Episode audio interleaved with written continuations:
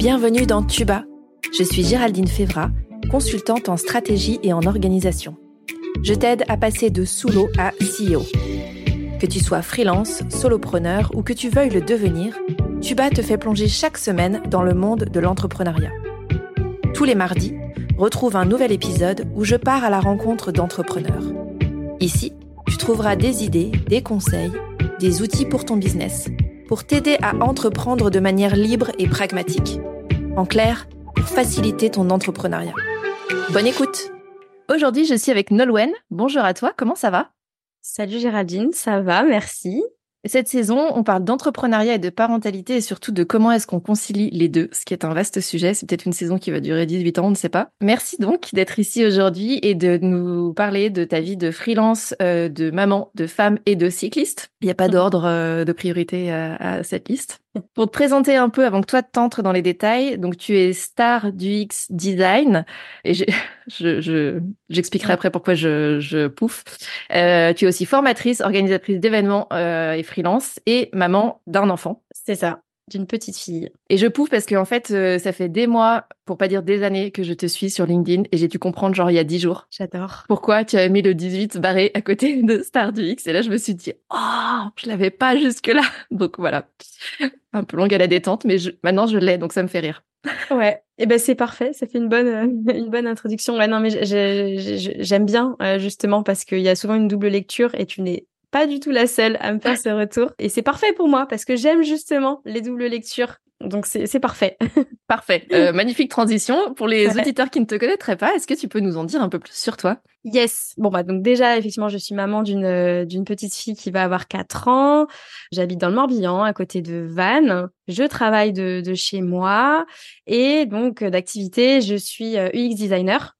Euh, donc j'aide les, notamment les PME et les startups euh, dans la refonte de leur plateforme. Donc c'est vraiment tout secteur euh, confondu. Mmh. Donc ça, je fais ça en freelance depuis huit ans maintenant. Donc euh, quasiment à la sortie d'école, j'ai, j'ai démarré en freelance. Ok. Et donc je suis également formatrice et je forme les, les UX UI designers à se lancer en tant que freelance dans cette activité-là ou bien à revoir un peu leur carrière s'ils ont d'autres objectifs euh, euh, en tant que freelance toujours. Et je suis effectivement aussi organisatrice d'événements euh, de séjours freelance. Voilà. Rien que ça. J'essaie de faire court. Hein. ouais, mais c'est parfait, on a le temps. Euh, mais c'est surtout, on rentrera après dans le détail de comment est-ce que tu fais pour organiser tout ça et pour concilier mm. tout ça ou pour alterner entre différentes casquettes. Mm. Tu as fait une super euh, intro qui me permet de faire euh, la transition derrière. Donc, tu es à ton compte depuis 8 ans et tu disais que tu avais fait euh, quasiment, tu t'étais mise à ton compte quasiment à la sortie d'école. Qu'est-ce qui a fait que tu as choisi cette voie-là, en fait?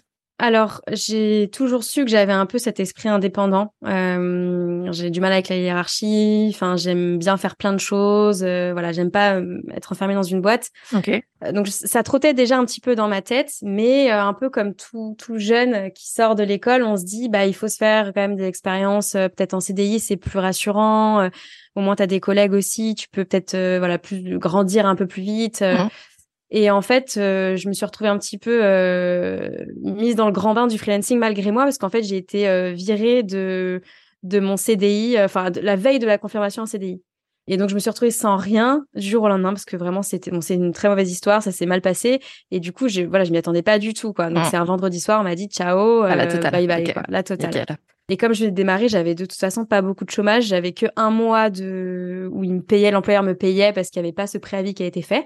Mais sinon, euh, voilà. Donc très vite, j'ai dû me dire, ok, qu'est-ce que je fais? Soit je reprends mon emploi, ouais. ça. Soit je reprends un emploi en tant que euh, en, CDI, mais voilà, les deux expériences précédentes, j'avais pas, j'avais pas aimé. Soit bah je tente. Et donc j'ai tenté. Donc c'est, en fait, je, tu vois, je me suis pas dit, euh, c'est bon, je quitte, je vais me lancer à, à mon compte. Il y a des avantages et des inconvénients du coup à cette situation, mais euh, ouais, c'est plus ça. Ouais, c'est plus euh, l'opportunité, même si elle était malheureuse à ce moment-là, qui fait que tu te dis, ok, euh, je vais tenter, j'essaye, et finalement, le fait d'avoir des problématiques au niveau de la hiérarchie, de vouloir moi panacher mes tâches, etc., c'est aussi l'occasion d'essayer de faire à ma sauce et de voir ce que ça peut donner, quoi. Ouais, exactement. Je me suis pas mise de barrière et je me suis dit euh, si je enfin en fait j'ai l'avantage de démarrer quand t'es jeune c'est que t'as pas des enfants à charge, tu vois, donc il y a pas d'enjeu financier fort. Ouais. J'avais quand même mon appart à ce moment-là, mais voilà, au pire euh, tu reviens chez tes parents un petit peu. Enfin, il y a moins de, de, de lourdeur en fait de d'enjeux et donc je pense que j'étais un peu innocente, enfin entre guillemets. Enfin j'y allais comme ça un peu la fleur au fusil en me disant bah je tente, de toute façon je perds rien, un peu en légèreté. Et je pense que c'est ça aussi qui a fait que c'était plus facile pour moi. Ah bah, sans doute. Ouais. Mm. Il y avait des gens autour de toi, je sais pas, dans ta famille, euh, dans tes potes, euh, qui étaient à leur compte, qui étaient freelance ou qui entreprenaient, ou euh, vraiment, enfin, je sais pas, c'est venu comme ça d'un coup en disant, ok, bah, je bah, tente moi, mais j'ai pas de référence, tu vois. Ouais. Bah, j'ai quand même mon père qui, je dirais, solopreneur. Après, c'est un peu à l'ancienne. C'est pas, on peut pas dire un freelance, mais il faisait de la maintenance informatique pour des clients, mais des particuliers, donc vraiment B2C. Mmh et cet esprit indépendant. Et donc, effectivement, j'ai grandi avec, euh, avec ce modèle euh, où j'ai vu la liberté que ça pouvait lui offrir de, de faire d'autres projets à côté aussi. Euh, il s'est mis à faire de l'investissement immobilier à côté. Donc, je me suis dit, bah, sans, sans cette liberté, il aurait pas pu faire ça, par exemple, à côté. Il a fait plein de choses et je, enfin, même quand on était plus jeune, quoi, c'est lui qui nous amenait à nos activités périscolaires. Enfin, voilà. Et je pense que je m'en suis pas forcément rendu compte sur le coup, mais ça m'a forcément nourri. Mais par contre, à part lui, personne d'autre et euh, de mes potes et tout, non, j'avais vraiment personne qui était freelance. Ok. Et hum, ça veut dire que ton père, pour lui, c'était quelque chose d'assez euh, connu, pour le coup. Est-ce que tu as eu des freins dans ton entourage euh, de te dire, mais non, tu étais quand même en CDI, pourquoi tu tu retentes pas le CDI, c'est juste que tu as eu des mauvaises expériences, mais tu devrais parce que quand même c'est plus confort, etc. Mmh. Bah comme vraiment ça m'a choqué la façon dont ça s'est terminé euh, ce deuxième CDI et, mon, entourage a vu en fait que j'étais vraiment euh, dans le mal. Hein. Mmh. Ils sont peut-être pas permis non plus de me dire tu vois euh, mais vas-y retente. mais c'est bon, comme, bah, ouais, ta cheval, ouais non ça va aller merci. Voilà c'est vraiment j'étais très très mal et du coup je pense que tu vois cette partie de début de, la crainte des proches de dire ça va pas fonctionner bah je l'ai pas eu parce qu'en plus aussi après ça a très vite bien marché pour moi. Il y a aussi ça. Donc en fait euh, j'ai eu la sécurité euh, et puis je pense qu'ils ont vu que j'étais vraiment épanouie.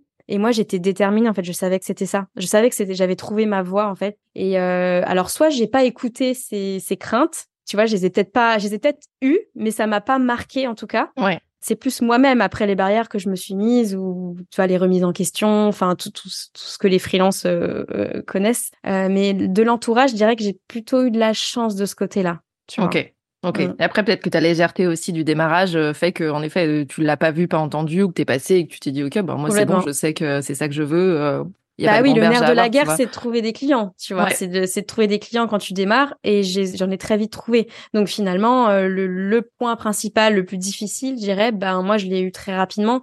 Euh, après, le tout, ça a été de maintenir ça. Mais, euh, mais voilà, j'avais déjà bien démarré, quoi. Ok. Mm. Et donc, quand tu démarres, t'as pas le challenge de trouver des clients, manifestement, parce que tu en as trouvé rapidement. Est-ce que tu as des challenges? Il y a des choses où, ça coince un peu quand tu démarres, euh, auxquelles tu n'étais pas forcément préparé? Bah, tout ce qui est autour de du freelancing, de la gestion, en fait. Euh, c'est-à-dire que bah moi, j'ai fait donc une école sur cinq ans, plus en communication visuelle, direction artistique, donc très bien. tout ce qui était vraiment métier pur, ok.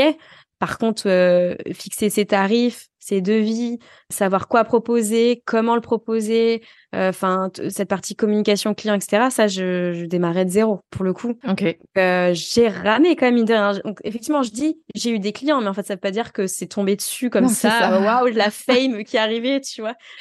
ça n'existe pas. non, non, non, j'ai ouais, non, non, j'ai vraiment. Euh, j'ai cherché, j'ai testé, j'ai voilà, j'ai mais euh, c'est vrai que ce que j'ai mis en place a, bien marché, mais c'est vrai que enfin c'était dur pour moi de savoir quoi proposer surtout parce que bah, je suis aussi dans un domaine où tu sais il y a un peu ce truc esthétique genre euh, ouais je veux du rouge sur mon site, enfin euh, oui mais non, enfin faut apprendre à te positionner très très vite parce que les, clients semblent avoir des avis sur l'esthétisme, se, se, se permettre ça alors que je sais pas par exemple pour un dev bon, ils vont moins se dire ah, non mais attends ton code il est comme ça. non, parce qu'on comprend rien donc on va pas ça. autant la couleur tu vois. On ouais, ouais, dire je maîtrise un peu quoique autant euh, du back office on a non j'ai pas compris ce qui se passait derrière. Bah, c'est ça. pas. Donc tu fais confiance ou pas mais là euh, là en fait ils se permettent très tôt de dire bah moi je veux que ça se passe comme ça etc. Et quand t'es jeune et que tu sais pas bah t'as tendance à te laisser happer par ce truc là et dire euh, oui. Ok, je dis oui, et puis bah là tu te retrouves avec voilà des, des devis pourris, enfin bref. Un truc un peu dans le dur, ok. Ok.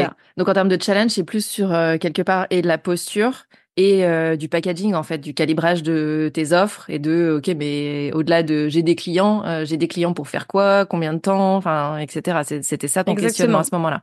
Ouais, exactement. Ok. Comment t'as surmonté ça? Si c'est surmonté. non, non, ça fait huit ans que je suis toujours dedans.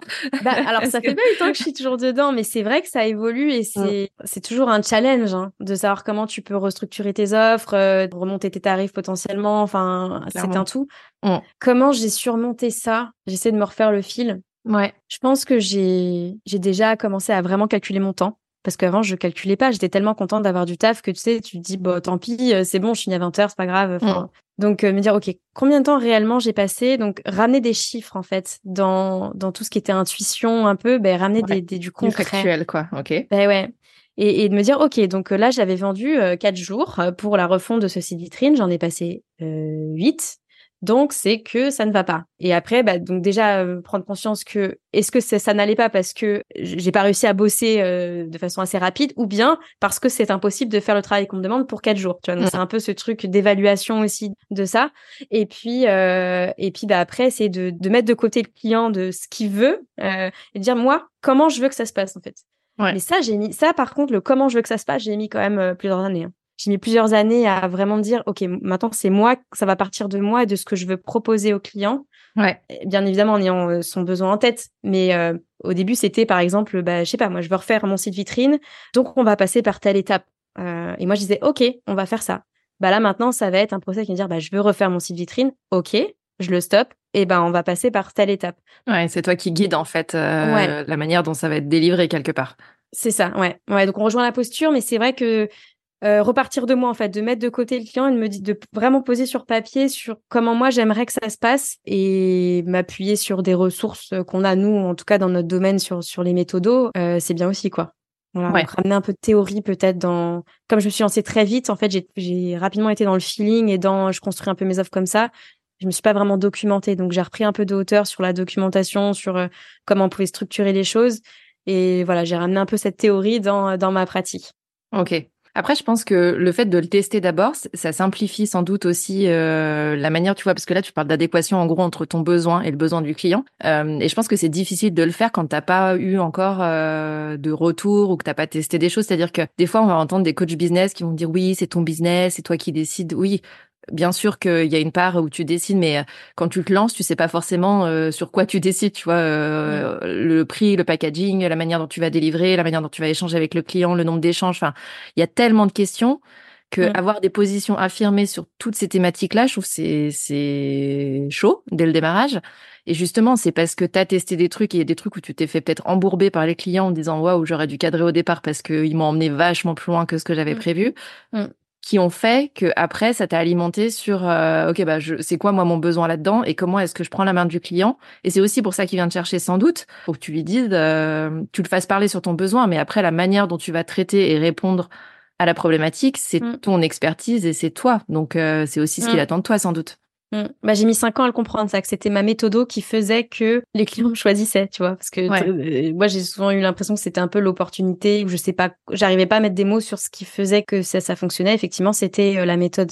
Euh, Ouais. mais J'ai mis du temps à me rendre compte que c'était ça. Ben c'est pas toujours évident. En plus, quand c'est toi dans ton business, euh, c'est pas toujours euh, là qu'on a le plus de recul sur ce qu'on est en train de faire. Et, et c'est Mm. ce que tu dis, tu vois, quand ça Mm. marche et qu'on te fait des bons retours, t'es là, ouais, bah non, mais c'est un coup de chance. C'est parce qu'on se connaissait avant.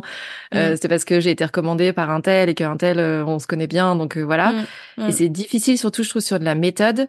Euh, même quand on demande aux clients leur retour, ils vont peut-être euh, dire des mots. Enfin, il y a peut-être des choses qui vont ressortir et qui vont pas tout de suite pointer Mm. euh, la méthode ou ce qui fait ta secret sauce quelque part. Et donc, c'est difficile de mettre le, point, enfin, le, le doigt là-dessus, en fait. Mm. Bah après, c'est là où le métier du UX designer m'a aidé parce qu'en fait, nous, on, dans notre travail, on doit aller interviewer les clients de nos clients. On Ouais. a vraiment un, un process bien établi qu'on base surtout sur le, la méthode design thinking. Donc, Mm. je sais pas si c'est si c'est une méthode qui, qui parle à tout le monde, mais il y a vraiment cette idée de dans ce processus d'aller intégrer les retours des utilisateurs, donc de services. Donc là, là, ça marche parfaitement en tant que freelance, quoi. Ouais. Euh, c'est vraiment de tester, comme tu l'as dit, de voir. Donc moi, j'ai pris en, en compte les retours de cet utilisateur-là. J'ai testé, j'ai j'ai imaginé une nouvelle offre que j'ai testée et je leur ai demandé le retour. Et effectivement, quand je dis que j'ai mis cinq ans à, me rendre compte que c'était ça, c'est parce qu'en fait, j'ai vraiment pris des rendez-vous avec mes anciens clients pendant une heure, je discutais et j'ai fait mon travail du UX designer pour moi-même. Donc, j'ai posé toute une grille de questions que j'ai amenées.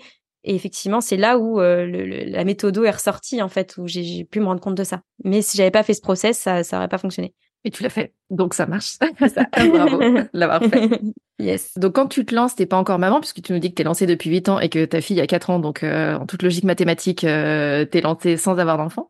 Mm. Au moment où euh, t'es enceinte, c'est quoi les challenges euh, par rapport à ton business notamment? Alors c'est arrivé avant d'être enceinte parce qu'il y a aussi ce choix. Parce que dans notre cas c'était un choix d'avoir d'avoir notre fille. Donc ça ne nous est pas tombé dessus comme ça. Donc c'est déjà euh, tout ce truc en amont de se dire bon, qu'est-ce que ça implique hmm. si demain je tombe enceinte? Et en fait, c'est le premier challenge été là parce que ben la conclusion elle a été rapide, c'est mettre de l'argent de côté parce que euh, ben, parce que je me suis rendu compte qu'effectivement on n'était pas hyper bien rémunéré en tant que en tant que freelance euh, congé mat et tout. Donc c'était euh, voilà faire un estimatif de combien j'allais avoir, même si c'était un petit peu obscur pour moi en réalité. Hein.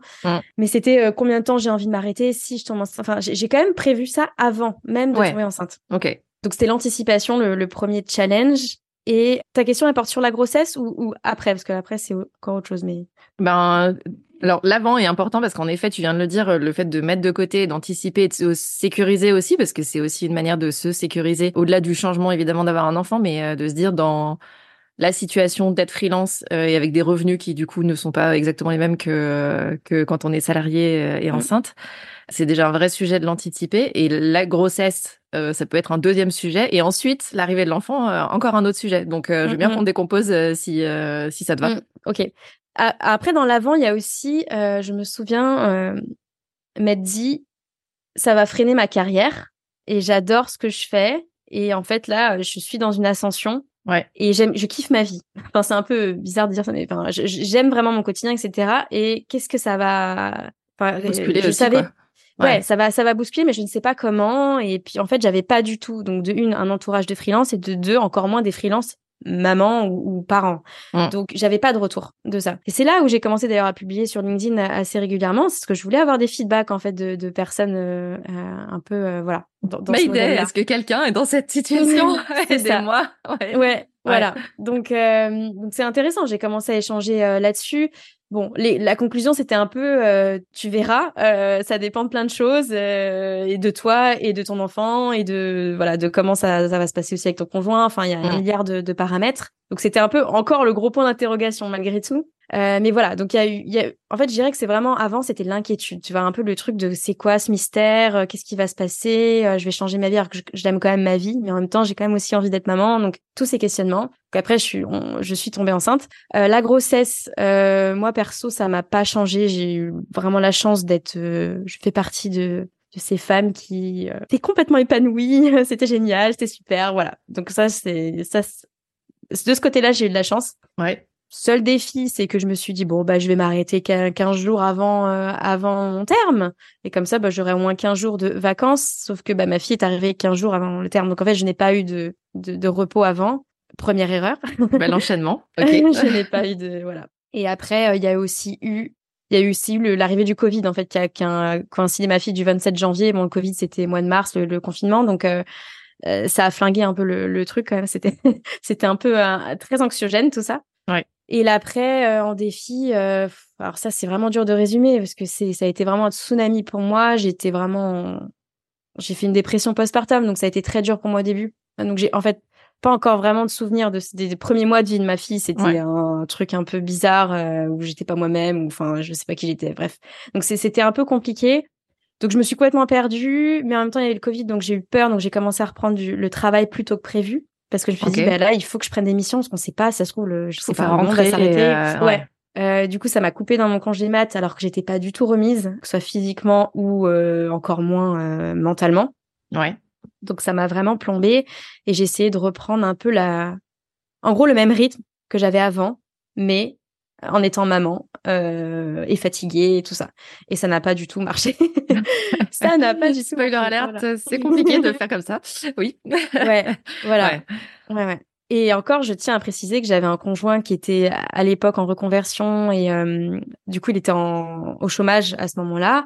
Et donc, il était présent tout le temps. Donc euh, j'étais pas genre la maman solo à Ouais. galérer euh, parce que son conjoint était au travail et tout. Donc je me dis mais qu'est-ce que ça aurait été quoi? C'est ça aurait été une catastrophe vraiment vraiment. Ouais. Mm. Ok, donc tu passes de l'inquiétude avant à pendant, ça va à peu près, et ou après, euh, la déflagration est peut-être plus importante que ce que tu avais, j'allais dire anticipé, mais je sais même pas si on anticipe en fait. Donc euh, bon, voilà, en tout cas, euh, C'est pas le cas. c'est pas le cas et c'est et c'est compliqué. Et à ce moment-là, tu te dis que reprendre le taf, ça te remet aussi peut-être dans, je sais pas, dans un cycle que tu avais avant, où c'est aussi euh, Mm. te remettre dans une routine ou des choses que tu connais, peut-être plus que ce que tu es en train de vivre à ce moment-là, euh, potentiellement, c'est-à-dire la dépression postpartum. Enfin, qu'est-ce qui fait qu'en fait tu te dis, euh, ok, je reprends le boulot, hormis le Covid et euh, la panique euh, quelque part financière de te dire, ça y est, tout va s'arrêter, il faut que je taffe. Mm. Qu'est-ce qui fait, ouais, que tu retournes au boulot à ce moment-là, Mm. en fait? Bah, en fait, je pense que vraiment, et c'est pour ça que j'ai que c'est, enfin, j'ai pas été voir un psy qui a été, qui m'a diagnostiqué la dépression postpartum. J'ai su après parce que, ben, voilà, pour moi justement, j'étais seule au monde. Enfin, je me suis complètement enfermée dans ma bulle. Ce qui me fait dire qu'il y a un truc un peu hormonal là-dedans, c'est que dès le lendemain de mon accouchement, justement, j'étais en train de faire des messages vocaux euh, sur sur le travail. Je me souviens parfaitement euh, avoir parlé à un collègue à moi en disant ouais, euh, j'ai une nouvelle idée. Si je faisais ça, alors que j'étais j'étais bon, j'étais au bout de ma vie, j'étais, j'arrivais même pas à être de- debout, etc. Donc il y a un truc un peu bizarre. Et je me souviens être rentrée chez moi, il m'a dit OK, alors attendez, là, là c'est bon, ça va, il y a pas encore plein de jouets d'enfants, il y a encore ma plante qui est là. Je me souviens vraiment avoir fait le listing de tout ce qui, n'est, qui était encore présent de ma vie d'avant. Ouais, ok. Donc c'est vraiment, il y a eu un truc psychologique, euh, je pense, euh, qui s'est joué à ce moment-là. Euh, et donc le travail, comme tu l'as dit, en fait, c'était ma vie d'avant. Et euh, je voulais retrouver tout ce qui était de ma vie d'avant. Quoi, j'ai vraiment, je j'ouvrais mon armoire, je disais ok, mes mes habits sont là, ça c'est mes habits de vie d'avant. Enfin, tout n'est pas transformé. Quoi, c'était Ouais. assez euh, assez violent comme. euh, enfin, j'ai j'ai pas aimé cette période. Euh, mais du coup. Ouais, après vraiment, c'était aussi quand même là. Ouais, non, mais j'avais quand même peur hein, de, du, des histoires de Covid. Là, hein. on était tous flippés quand même à l'époque. Ouais, hein. bah c'est clair, avec pas beaucoup de visibilité Ah sur euh, ouais. qu'est-ce que c'est que ce truc? euh, Bah jamais ouais. vécu ça, Mm. euh, pas de recul, Mm, mm. enfin normal quoi. Ouais, ouais. Mais il y avait aussi l'envie de travailler parce que j'aimais mon travail, euh, j'aimais encore ça et et puis bah quand quand t'es maman au début, bah t'as l'impression d'être que mère en fait. Enfin clairement, en plus la- j'allaitais ma fille, c'était une catastrophe. Enfin je faisais que ça, j'avais vraiment l'impression d'être d'être que dans ce rôle-là. Mm. Et moi qui déteste être que dans un rôle, si on reboucle avec ce que je disais tout au début, Ouais. et ben là je n'étais que mère et donc euh, ça ne m'allait pas du tout et c'était très difficile pour moi. Donc essayé de trouver d'autres casquettes en fait. euh, voilà. Ok, euh, donc boulot qui en était une. Et est-ce que à ce moment-là, parce que tu disais qu'avant, euh, t'avais été creusé un peu sur LinkedIn, essayer de trouver d'autres euh, mères euh, freelance, etc. Hormis le travail, qu'est-ce qui fait que tu arrives à, à avancer ou à sortir un peu de ce challenge de ok c'est l'après, mais euh, ça a changé sans avoir trop changé. euh, comment tu t'arrives à dérouler un peu le truc? Parce que j'ai dormi de mieux en mieux. En fait, c'est c'est vraiment, euh, je je sais pas si j'aurais pu m'en, enfin c'est c'est le sommeil, c'est la, la base en fait. Bon, tous les parents qui vont qui vont nous entendre le savent et ceux qui ne le sont pas vont peut-être se dire oui, enfin mais oui en fait c'est vraiment C'est vraiment sous côté En fait, le sommeil. c'était ça.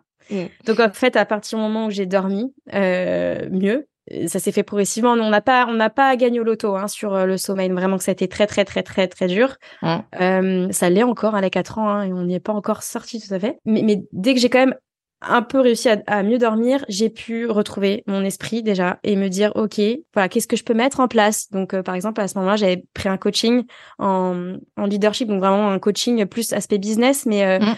Bah, évidemment qui englobe le, le, le perso aussi. Je me suis fait accompagner sur ces sujets parce que je voyais bien que je pouvais pas euh, continuer le rythme que j'avais. Et donc je savais, comme je voulais faire plein de choses, moi mon problème c'était tellement tout m'intéresse tellement. Qu'est-ce que comment je peux choisir? Enfin, c'est la question du choix et comment Ouais. mêler toutes mes casquettes. Donc ce coaching m'a beaucoup aidé euh, à y voir plus clair. Mais ça c'est parce que j'ai commencé à reprendre de l'énergie et euh, sinon j'aurais pas pu tout ça quoi. Donc c'est progressivement, mais vraiment la base c'est le sommeil. Voilà, c'est retrouver Ouais. la, les, les bases. euh, euh, les bases de la condition humaine qui C'est fait ça, que- dormir, manger, voilà. Voilà, euh, manger, Se laver de temps en temps, c'est pas mal aussi. C'est pas toujours ça. évident au départ, mais euh, Oui. mais c'est aussi très sous côté la douche. exactement Euh, mais oui, mais enfin clairement le sommeil et ça peut paraître ultra basique. Et tu le disais, tous les parents le savent et ceux qui sont pas parents disent ouais, ok, euh, voilà. Euh, Mm. Mais c'est pas pour rien si c'est aussi un moyen de torture, hein, le fait d'empêcher les gens de dormir euh, et qu'au bout d'un moment Ouais. Mm. ça fait vriller. C'est que c'est- oui, c'est basique. Et des fois, c'est tellement basique qu'on l'oublie.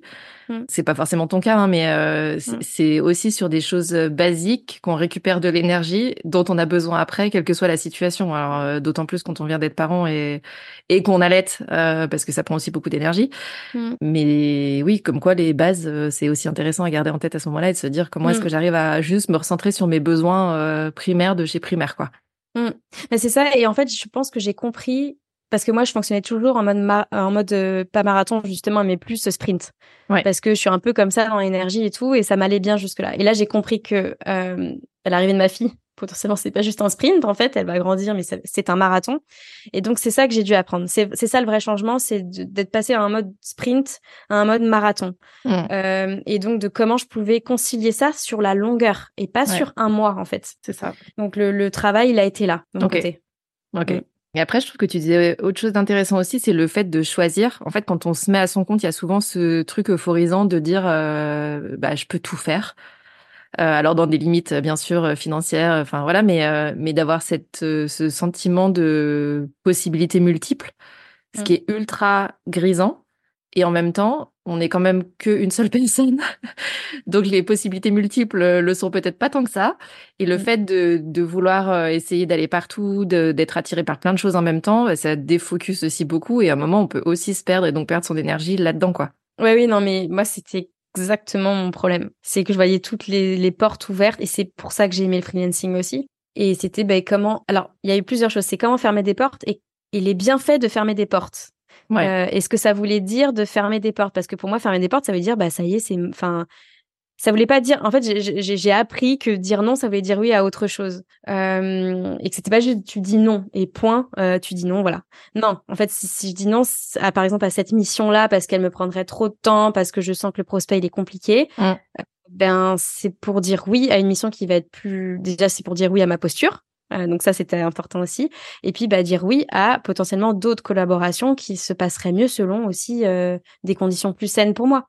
Ouais, mais tes critères aussi. Mm. Ouais, ça c'était un vrai a- apprentissage de de voir la question du choix pas comme une contrainte, mais comme des, une opportunité. Ouais. Après, on entend souvent aussi euh, le choisir, c'est renoncer. Euh, et mea culpa, je l'ai dit moi en étant manager et maintenant je me dis mon Dieu comment j'ai pu dire ça à mes équipes.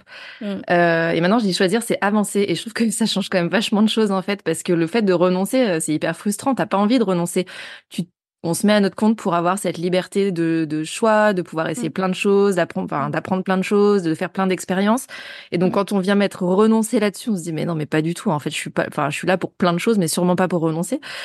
Et je trouve que c'est intéressant, en effet, de, de parfois se faire accompagner aussi là-dessus pour décoincer ça et se dire que c'est ce que tu dis. En fait, dire non à Mm. certaines choses, c'est aussi dire oui à d'autres et au contraire, qui seront peut-être plus centrés avec euh, qui on est, avec ce qu'on veut, ce dont on a besoin, etc. Donc, euh, Mm. c'est aussi se rapprocher de soi, euh, le faire de cette manière-là, quoi. Complètement. Et je me dis, tu vois, renoncer, c'est c'est vrai que c'est souvent euh, synonyme d'échec. Mm.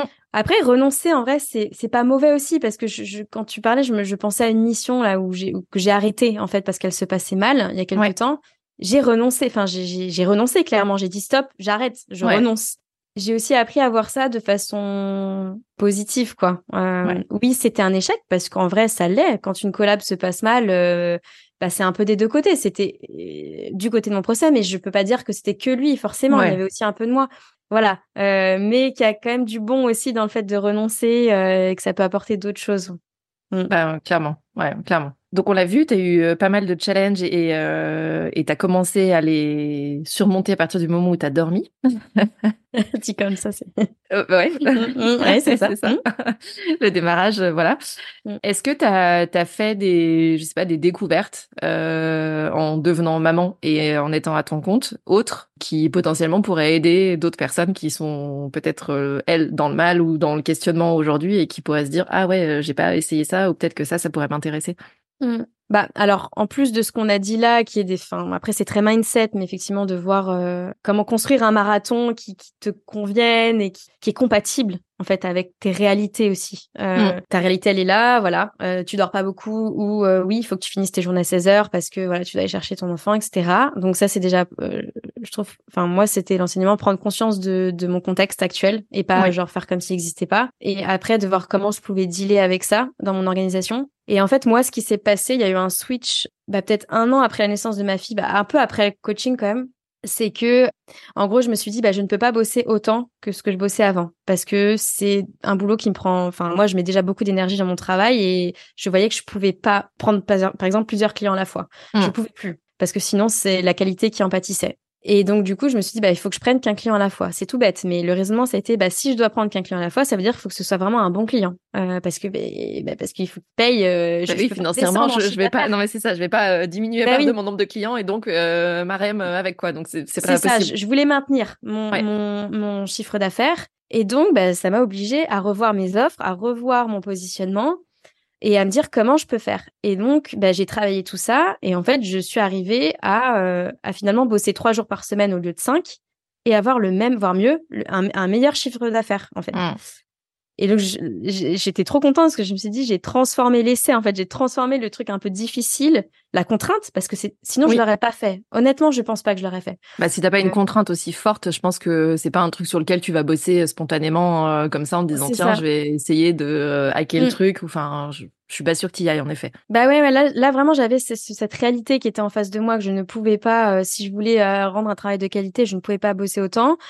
Et quand même, bah j'ai une vie, euh, je pouvais pas voilà gagner moins. Et, et, donc ouais, trouver des solutions pour ça et se démener pour en arriver là et, et se rendre compte que c'est possible. Euh, et donc c'est là où tout le concept de slow freelancing moi m'intéresse énormément parce que je me suis rendu compte que j'étais pas obligée de courir comme une folle, euh, mais fallait plutôt que je réfléchisse à de meilleures façons euh, de euh, d'accompagner mes clients, des choses un peu plus rapides peut-être, comment je pouvais optimiser, enfin voilà, toute l'optimisation de, des process aussi. Et, et j'ai découvert un monde à ce moment-là qui se rapproche du monde de l'entrepreneuriat en fait, un peu plus quoi. Sur euh, tu vois comment tu peux euh, mettre en place des ouais des process ou des trucs euh, plus rentables, voilà, faire des calculs peut-être plus élaborés que ce que j'avais pu faire avant. OK. Et tu as fait ça toute seule spontanément avec ta phase de test? Ou tu as trouvé des ressources, je sais pas, des bouquins, des podcasts, des choses qui t'ont aidé à faire ça? Je réfléchis. Non, je pense que j'ai vraiment fait ça seule. Alors j'ai quand même ce truc entrepreneuriat dans l'âme et j'aime beaucoup les chiffres de base. Enfin moi la compta ça m'a jamais fait peur et tout donc euh, je pense que j'avais un peu ce truc là. Mm. Non, j'ai pas j'ai pas forcément tu vois, je me suis pas forcément appuyée sur des ressources. C'était vraiment moi j'avais besoin d'un déclic plutôt mindset que opérationnel. Ouais, dans mon cas. Mm. Mais je pense que c'est le cas. Euh, alors, j'ai pas de chiffres. Euh, je sais même pas s'il y a d'études qui ont été faites sur le sur le sujet, tu vois. Mais euh, j'ai l'impression que pour avoir euh, été dans des masterminds, dans des accompagnements collectifs, etc. Quand tu vois les sujets qui sortent, je pense que 80 à 90% c'est du mindset et que mm. la technique ou l'opérationnel c'est rarement le sujet euh, en profondeur en fait quand vraiment tu vas poser des questions de ok mais pourquoi etc la cause racine de tout ça c'est rarement un truc technique parce qu'aujourd'hui, euh, avec l'IA, avec euh, tout ce qu'on peut trouver euh, facilement sur Internet, la mm. technique, en vrai, on, ça, ça, se gère. Je dis pas que c'est facile. Et bien sûr qu'il y a plein d'experts sur sur ces sujets-là, mais j'ai l'impression que le point bloquant systématiquement, ou, ou, presque, c'est quand même le mindset, quoi. Mm. je suis d'accord. C'est vrai que ça paraît facile à dire comme ça, mais mais ça l'est et ça dépend peut-être en fait, dans mon cas, c'était c'était vraiment ça parce que euh, j'avais déjà les techniques. Euh, ça faisait déjà plusieurs années que j'étais indépendante, donc j'avais quand même compris des choses. J'avais des mmh. clients, ça roulait. Et moi, c'était vraiment, j'avais ce besoin de, j'avais la sensation que c'était passer au stade supérieur. Ouais, c'est ça. Euh, mmh. Et passer au stade supérieur, pour moi, c'est du mindset. Ouais. Et là, d'ailleurs, si je voulais encore passer au stade supérieur, je suis persuadée que c'est pas des compétences, c'est du mindset encore. Euh, c'est voilà, c'est toutes les barrières qu'on se met aussi, le fait que ce soit impossible, etc. Là, j'ai eu de la chance pour passer au stade supérieur, c'est que j'ai eu la, cette contrainte qui m'a obligée à voir en face la réalité des choses. Si je l'avais pas eu, je ne sais pas si je serais euh, passée ce que au stade supérieur. Ouais, carrément. Et puis, tu avais le recul aussi de mm. ce que tu avais déjà testé, ce qui avait marché, pas marché. Donc, potentiellement, tu savais aussi... Euh, tu avais peut-être des pistes pour savoir comment ajuster qui, qui te permettent de là aussi ne pas partir de zéro en fait quelque part. Mm. Donc euh, c'est aussi ça l'intérêt, c'est de construire sur quelque chose qui existe déjà ou d'optimiser quelque chose qui existe déjà. Et c'est pour ça que quand on dit passer au, au palier supérieur, souvent on se dit ok, ben ça veut dire multiplier un chiffre d'affaires, faire fois deux, fois mm. trois, etc.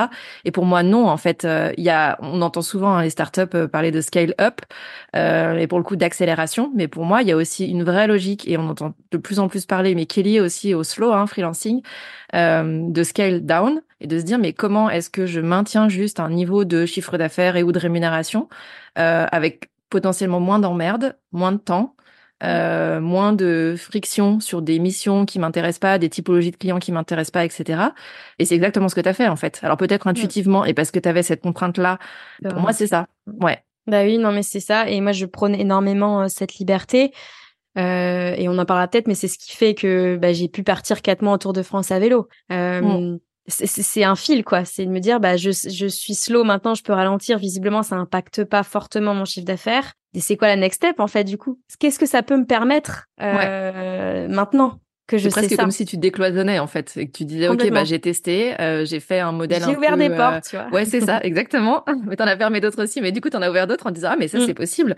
Euh, mm. et du coup très bonne transition en effet sur le sur le vélo et le Tour de France. Comment c'est venu et, et comment tu l'as appréhendé par rapport à ton business justement? Alors, euh, l'idée est venue bah, un peu de ce constat que bah, je bossais trois jours par semaine, j'avais le même chiffre d'affaires, donc peut-être qu'en décidant de bosser cinq jours sur cinq pendant X mois, bah, les deux jours que je que je bossais pas, je peux les mathématiquement les compenser mathématiquement ouais. et, euh, et ça pourrait fonctionner. Bon, dans les faits, spoil alert, c'est quand même pas non plus euh, tout à fait aussi facile que ça. Donc oui, ça a été euh, alors ouais, il y a eu ce, ce, cette envie de profiter en fait de ce statut de freelance, de cette liberté de freelance. Mm. Mon conjoint n'était pas freelance à l'époque, il était salarié il voulait justement transitionner vers euh, vers un modèle de, de, freelance. Donc en fait, ça a été un peu ce projet qui a permis cette transition en demandant une rupture conventionnelle euh, à son à son patron et d'être un peu entre les deux avant qu'il se lance, de pouvoir faire ce projet de quatre mois à vélo. Et nous, il y avait vraiment le défi aussi sportif, parce que donc on part en vélo, euh, on est parti en vélo mécanique, il y avait pas, c'est pas de vélo électrique, mm. donc il y avait ce, ce truc-là, et puis bah, d'avoir envie de profiter en famille, en fait, vraiment de mettre sur pause, quoi, de mettre sur pause notre quotidien et de juste kiffer la vie parce que bah, notre fille, euh, l'école n'était pas obligatoire à ce moment-là. Euh, c'était le bon moment pour nous mm. de, de, tenter un peu cette aventure euh, folle. Après, l'impact sur mon business, ça a été un, un, vrai impact sur mon business. Hein. J'ai vraiment fait, euh, j'avais fait un post sur LinkedIn euh, là-dessus. Je veux dire, j'ai jamais eu un chiffre d'affaires aussi bas euh, depuis que j'ai démarré. Donc, il y a eu un vrai, une vraie baisse de chiffre d'affaires, à peu près 30%, je crois, qui n'est pas que dû à ça aussi. C'est parce que j'ai aussi un peu pivoté mon, enfin même carrément sur mon activité, sur aussi de la formation en ligne. Donc, du coup, j'ai vendu moins de prestations. J'ai refusé aussi des missions à mon retour de, de, de voyage pour me concentrer sur le sur la formation en ligne. Donc voilà, il n'y a pas que ça, mais euh, mais ça a quand même joué. Donc à prendre en compte. Mais moi, ça me dérangeait pas parce que je l'ai prévu. C'est en fait pour moi, c'est comme la grossesse. Mm. Pareil, on a eu la même, on a eu l'idée euh, un an avant le voyage. Mm. Euh, on s'est dit ok, on y va neuf mois avant, et il y a eu neuf mois, comme une grossesse vraiment de préparation en fait. Mmh. d'achat du matos, de budgétisation, de on, a mis en location notre maison, donc euh, donc euh, il a fallu euh, presque déménager tout en fait. donc c'est c'est ça a été vraiment une longue préparation comme une grossesse, mais ce qui fait que ben le, manque à gagner, on l'avait anticipé aussi. J'avais mmh. pris plus de missions pour compenser. C'est ça qui est génial, c'est qu'après j'ai compris que je pouvais mettre des curseurs, prendre un peu plus de missions, moins de missions, etc. Et adapter carrément, oui. Et adapter. Et j'ai mis en place du coup euh, bah, ma formation en ligne. Elle était prête à ce moment-là. Je voulais qu'elle soit prête à ce moment-là pour qu'elle puisse se vendre euh, entre guillemets pendant que je sois sur mon vélo. Mm. J'avais créé toute la création de mon contenu, tous mes posts en, en avance. Donc j'avais euh, ouais j'avais deux mois je crois deux, deux mois d'avance de, de, création de contenu, euh, une newsletter par semaine, euh, 10 vidéos YouTube, enfin vraiment j'avais j'avais charbonné. Oh, tu m'étonnes. Euh, je sais pas trop comment j'ai j'ai trouvé l'énergie de faire ça. Bah si c'est le vélo. Bah, si c'est le vélo. Bah ouais non c'est exactement c'est comme quoi la motivation, la motivation. en fait euh, du projet. Enfin c'est fou comme ça peut euh, te laisser de l'espace et de l'énergie pour euh, te dire ok bah pour faire ça il faut que j'arrive à placer tout ça avant et donc je le trouve quoi le temps ah ouais exactement je savais je savais pourquoi je le faisais en fait et c'était quand même un rêve hein, ce, ce voyage à, vélo pour moi c'est c'était très fort hein. je voulais le faire depuis très longtemps mmh. Et ouais, du coup, euh, du coup, j'ai charbonné, j'ai fait quelques ventes de ma formation. Alors après, on va pas se mentir, c'est pas ouf non plus. Je pensais à, je pensais que ça se serait vendu plus, mais voilà, j'étais quand même un peu absente. Oui, j'ai fait des posts euh, en avance, mais je répondais pas forcément aux commentaires. Enfin, j'étais pas forcément bah, réactive. Ça, quand t'es en train de pédaler, euh, t'es pas en train de faire ton engagement, euh, ta routine d'engagement sur LinkedIn, quoi. Donc c'est ça. C'est ça. Donc je pense que ça s'est un petit peu senti malgré tout. Mm. Mais c'est déjà mieux que zéro. C'est ce que je me suis dit. Si j'avais pas fait cette formation, j'aurais eu zéro. Donc, donc voilà. Top. C'est hyper intéressant. Et ce que j'entends dans ce que tu dis, Euh, on entend beaucoup le truc de oui, mais des freelances, c'est pas des vrais entrepreneurs entre guillemets. Hein, euh, mais il y a un peu ce truc de euh, est-ce qu'on se positionne en tant que freelance, solopreneur, entrepreneur? Depuis tout à l'heure, tu nous parles quand même de boulot sur toi, sur ton mindset, d'optimiser ce que tu as, de, de creuser ton besoin, le, le besoin de tes clients, etc. Tu viens de nous dire que tu avais pivoté entre temps. Euh, je trouve ça quand même hyper intéressant, tu vois, et sur le vocabulaire utilisé et euh, sur ton cheminement aussi en huit ans. Et j'ai pas forcément su de conclusion par rapport à ça, mais je me dis juste, euh, t'as des gens qui vont dire oui, les freelances juste ils vendent leur temps. Euh, ben c'est pas ce que toi tu viens d'expliquer en tout cas dans ton cheminement et la manière dont, dont tu l'as déroulé pour toi quoi. Mmh bah oui, je pense qu'il y a deux typologies de clients. Moi, j'ai, enfin, de, de freelance. Moi, j'ai des, des collègues justement en freelance qui sont en mission longue, mais mmh. genre entre un et deux ans et en régie, donc chez et ok. Et par contre, sont très très très très bien payés, beaucoup plus que moi. Et c'est ok en fait. Mais c'est vrai que hum, si tu veux sortir un peu de ça et que tu veux euh, bah, améliorer, enfin changer, tester, bah ouais, en fait tout de suite c'est une démarche pour moi qui est d'entrepreneuriat, et c'est comme une entreprise classique. Juste effectivement, moi je délègue, enfin je j'ai pas de salariés et j'ai pas. Euh, c'est vrai que je je fais même pas forcément de collab avec des freelances. Euh, je délègue pas forcément des choses. Ok. Euh, parce qu'en fait ça m'embêtait au niveau charge euh, mentale, je voulais pas. Donc moi je suis ouais, je suis vraiment partisan de effectivement moins mais mieux, bosser, enfin m'amuser en fait avec ce modèle du freelancing et de vendre des jours. Pour moi, oui, je continue de vendre des jours, mais je les vends différemment à des personnes différentes. Euh, et en fait, ce qui fait que ça me laisse beaucoup de liberté pour faire autre chose. Moi, c'était vraiment ça qui était important pour moi. Euh, bah, là, je avec ma fille, j'avais vraiment besoin d'avoir beaucoup de temps personnellement, en fait, aussi, pour me ressourcer, quoi. Ouais, c'est exactement ce que j'allais te demander. C'est-à-dire qu'on a parlé du temps pour le business, pour la famille, pour ta fille, etc. Est-ce que toi, tu arrives à avoir du temps ou à t'aménager du temps aussi là-dedans? Euh, Parce que la démarche l'eau, elle était aussi euh, peut-être, euh, enfin, il y avait aussi peut-être ça en besoin derrière, d'avoir du temps pour toi? Mmh. Bah, au départ, la démarche l'eau, elle était un peu subie parce que, tu sais, comme je disais, j'ai l'impression de pas faire de qualité. Enfin, j'arrivais pas à me concentrer. C'est plus en réaction. en réaction. Il y a eu ça. Et après, maintenant, effectivement, je me suis rendu compte que j'avais, je pouvais avoir du temps pour moi grâce à ça. Quand j'étais à trois jours par semaine, bah, ça me laissait deux jours euh, tranquilles pour faire. Euh, alors tranquille. En réalité, du coup, comme j'ai un peu l'esprit entrepreneur dans l'âme, j'avais d'autres idées de projets. Enfin voilà, je, je, je partageais sur LinkedIn, euh, pas de façon business, mais vraiment ce que j'aimais écrire, etc.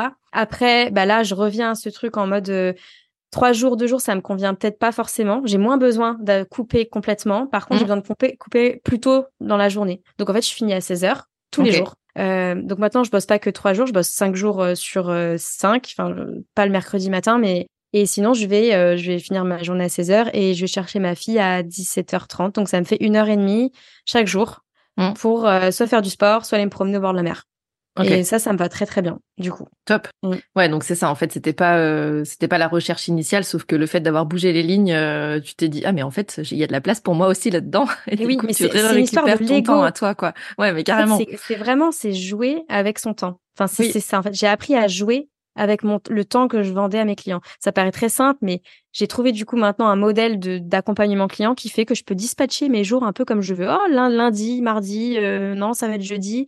Ah bah du coup euh, je vais je vais je vais alterner entre deux jours euh, cette semaine et trois jours la semaine suivante. Donc du coup ça va. En fait je m'amuse avec mon emploi du temps et du coup je pour moi je suis loin de subir. C'est vrai qu'il y en a beaucoup qui disent mais vous subissez si vous vendez votre temps.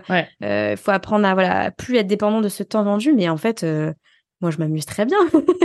ça m'éclate moi de changer un peu, de me dire bah, vas-y je fais quatre mois à vélo et donc je fais oui je fais du temps plein euh, vraiment euh, charbonné quelques mois. Puis en fait non bah je vais bosser trois jours par semaine. Puis en fait non je vais bosser. Euh, ouais tu réajustes. je réajuste exactement.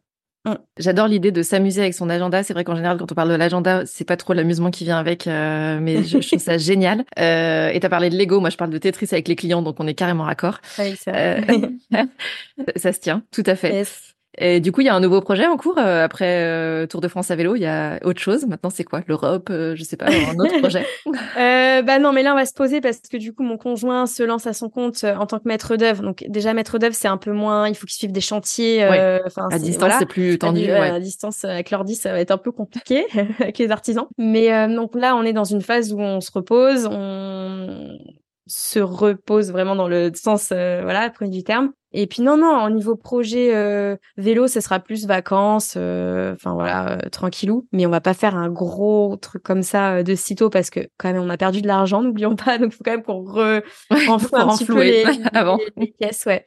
Mm. Et puis bah là, notre fille grandit, donc c'est un peu plus facile. Du coup, moi j'ai plus d'énergie, j'ai moins besoin aussi de avoir. Alors j'ai du temps pour moi, façon de parler, mais comme je disais en fait une, heure par voilà mm. une heure par par par jour ça me suffit du coup, j'ai de la place pour plus aussi de.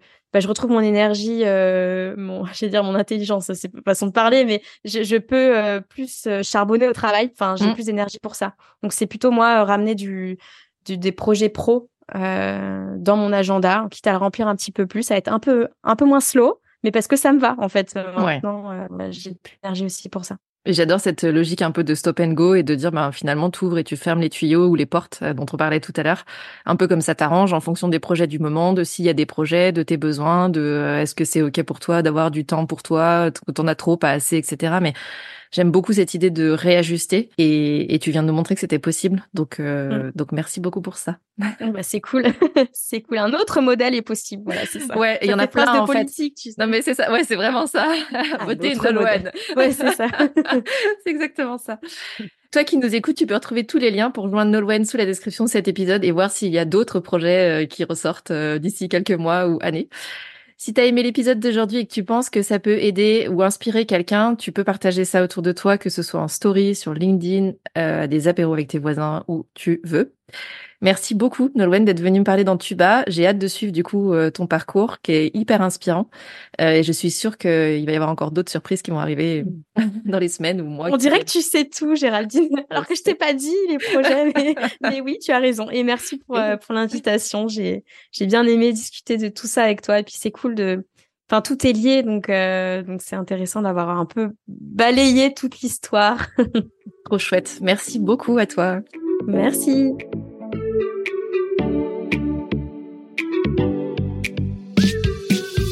Merci pour ton écoute. Tu as aimé cet épisode?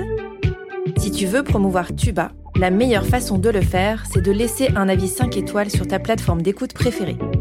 Tu peux t'abonner pour ne pas rater les prochains épisodes et partager celui-ci avec d'autres entrepreneurs à qui il pourrait être utile. Si tu veux me faire un retour direct, retrouve les liens pour me contacter en description de l'épisode. On se retrouve la semaine prochaine.